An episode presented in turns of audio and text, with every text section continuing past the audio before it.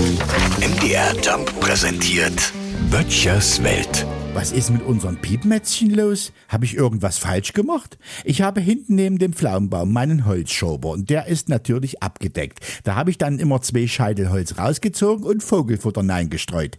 Des Weiteren befinden sich an der alten Kirche zwei Starenkästen, die ich jedes Jahr im Frühjahr runternehme, sauber mache und das Loch im Boden freikratze wegen der Belüftung. Aber das ist noch nicht alles. Vor dem Haus, genau vorm Stubenfenster, steht auf einem Dreibein ein selbstgebautes Vogelhäuschen. Ach, was sage ich, Vogelhäuschen? Eine Vogelvilla. Von drei Seiten verglast, mit einem Schieferdach versehen und einer Veranda, die proportional zur Größe eines Spatzes die Dimension von Schloss Sanssouci haben dürfte.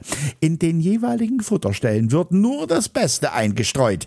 Vogelfutter aus eigener Ernte. Ja, ich hatte ja eine mächtige Sonnenblume dieses Jahr, mit der ich zwar nicht die Sonnenblumenwette bei MDR Jump gewonnen habe, aber eben Vorrat anlegen konnte.